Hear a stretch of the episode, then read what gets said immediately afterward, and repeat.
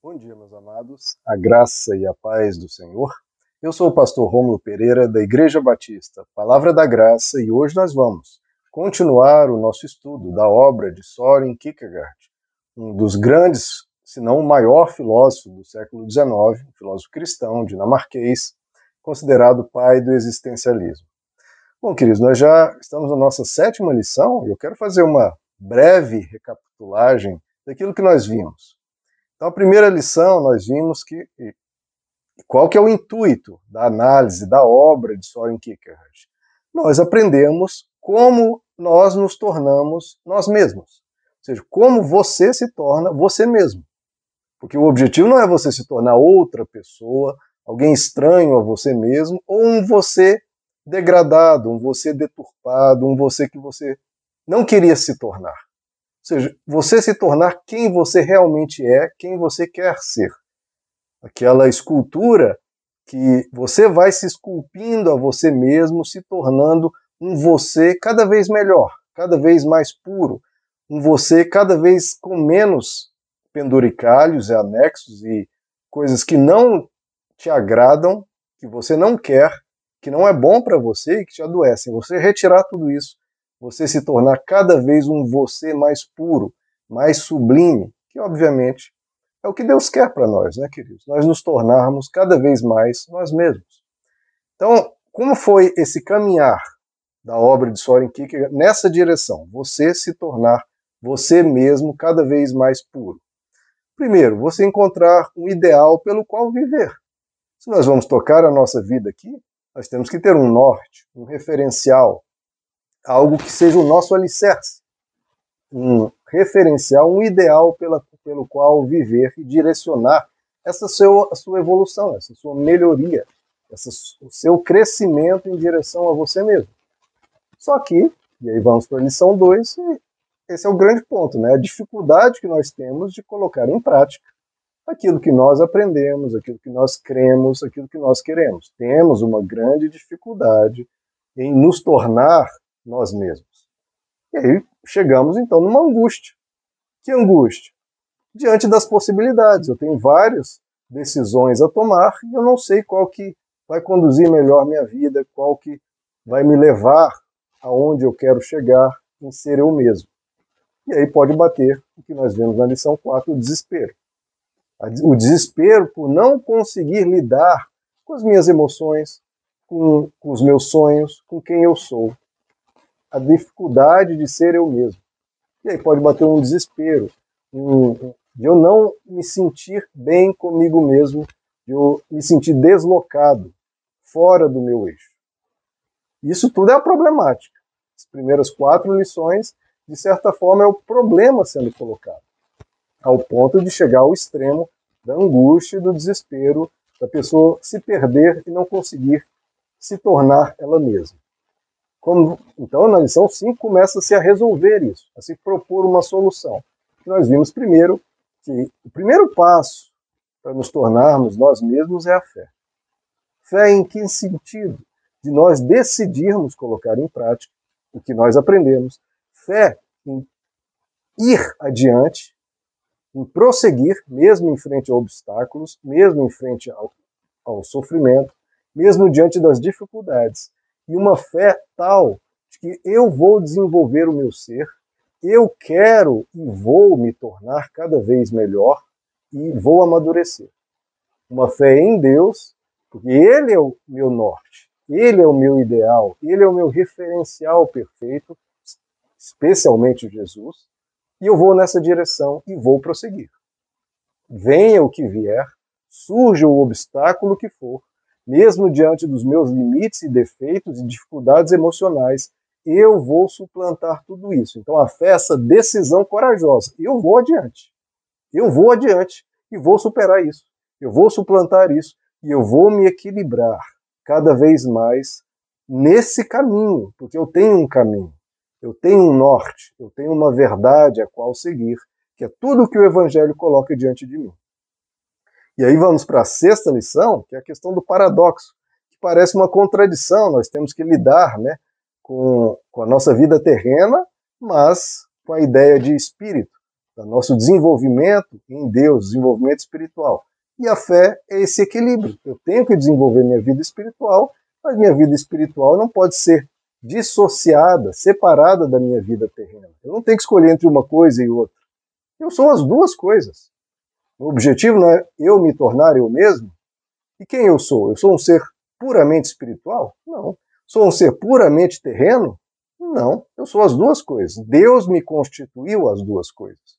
Eu sou um ser espiritual e um ser terreno. Então eu tenho que cuidar da minha vida terrena e tenho que cuidar da minha vida espiritual.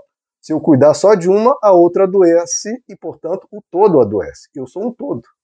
Então, esse paradoxo não é que eu tenho que escolher entre uma coisa e outra. Isso é um grande erro. As pessoas super espirituais escolhem só o espiritual, vão adoecer. Pessoas né, materialistas ou céticas, ateias, desenvolvem só o seu plano terreno, vão adoecer. É desenvolver o todo esse paradoxo. Agora, vamos para a nossa sétima lição. Desde que estamos começando a chegar a uma solução.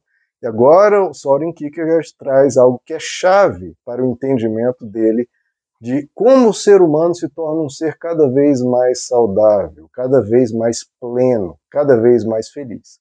E a chave para a pacificação da alma humana, da gente, de nós nos encontrarmos e nos tornarmos cada vez melhores, cada vez mais parecidos com Deus, é o amor.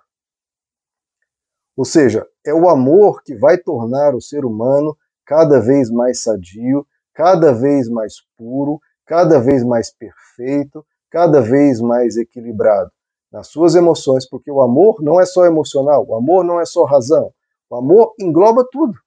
O amor é tão perfeito que trabalha emoção, trabalha razão, trabalha o espiritual, trabalha os relacionamentos, trabalha tudo. No amor, o amor engloba tudo e traz saúde a tudo. Porque é uma motivação para tudo e traz significado para tudo. O amor traz significado à própria existência humana, ao, ao nosso relacionar-se, ao nosso viver, traz alegria ao coração, internece o nosso ser, nos torna pessoas mais bondosas, mais sadias e mais plenas. Então, vai ser necessário para o ser humano se desenvolver e se tornar uma pessoa melhor com amor. E a prática do amor, não só falar de amor, porque falar sobre o amor todo mundo fala, todo mundo concorda, é importante amar. Só que não é o falar, é o fazer, é o praticar. Então, primeiro, primeira coisa que tem que se ter um certo cuidado, já que vamos falar de amor, é com aquilo que não é amor. Por exemplo, pode ser chamado de amor, entre aspas, o que é um egoísmo disfarçado. Quando você ama uma pessoa, entre aspas, só pelo que aquela pessoa te oferece. Ah, a pessoa faz isso, faz aquilo, faz aquilo por mim, então eu a amo. Não, não é necessariamente amor. Porque se aquela pessoa parar de fazer o que está fazendo, você, por não poder mais, porque não tem mais condições, não tem mais tempo, enfim, por qualquer outra, ou se mudou de lugar, enfim, por qualquer outra situação da vida, ela para de fazer e a pessoa então perde interesse naquela pessoa, então não é amor, é mero interesse. Então, isso é um amor, entre aspas, egoísta.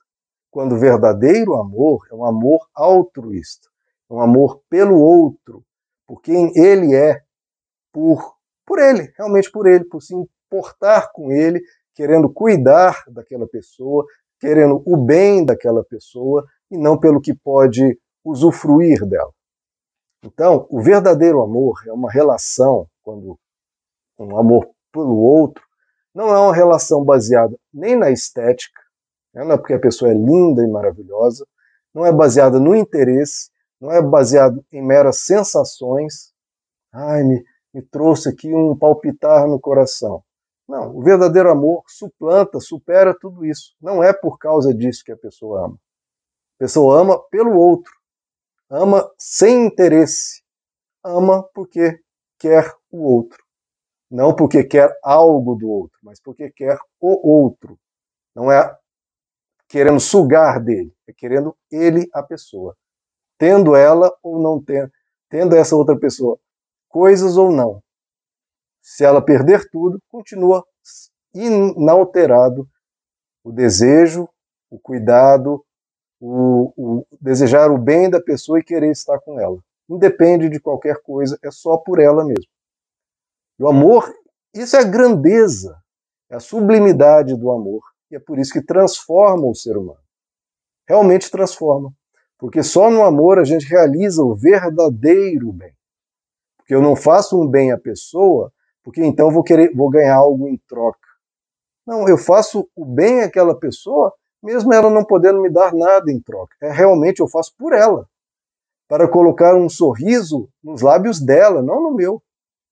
E quando eu coloco um sorriso nos lábios dela, eu vou sorrir porque eu a amo. Então, a felicidade que eu vou ter ao fazer o bem vai ser uma felicidade que é um subproduto da felicidade do outro, porque a felicidade do outro me alegra. Então, esse é o verdadeiro bem, o bem feito de forma gratuita, sem querer nada em troca, sem cobrar nada, eu faço por ela. E é um amor, e é uma ação intencional. Eu quero fazer isso, e eu quero fazer por ela. Então, esse é o amor. O amor realmente gera um bem genuíno. E o amor, como eu comecei a falar, não é só de, de boca, da boca para fora. Ah, o amor. Sim, nós temos que amar as pessoas. É por isso que o Evangelho foca, é, enfatiza que nós devemos amar o próximo. O próximo, ou seja, quem nos cerca, as pessoas ao nosso redor. Porque falar de amor de forma né, é poética, sim, eu amo as pessoas do mundo, eu amo a natureza. Amar assim é fácil, amar o invisível, né? Ou até mesmo só falar sobre amar a Deus. A Bíblia diz que quem diz que ama a Deus e não ama o próximo é mentiroso. Porque quem ama verdadeiramente a Deus, entende como Deus é e como Deus ama a todos, essa pessoa tem que amar o próximo.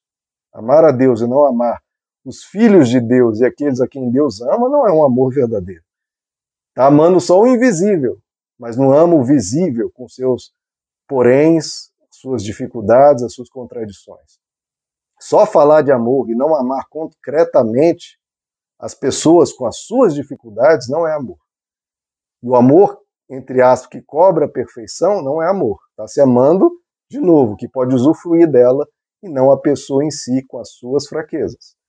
Então, o Evangelho enfatiza amar o próximo, amar, amar quem nós vemos, quem está ali conosco, com quem nós convivemos, que vão ter os seus, o seu mau humor, os seus defeitos, as suas carrancas, né, as suas falhas, os seus enganos, os seus tropeços. Mas esse é o amor, é o amor que supera os defeitos do outro. É, como diz a Bíblia, o amor cobre uma multidão de pecados. A pessoa tem pecados? Sim, e é por isso que o meu amor supera esses pecados e chega até ela. É o amor que une os desiguais, que une os defeituosos. Só o amor tem esse poder.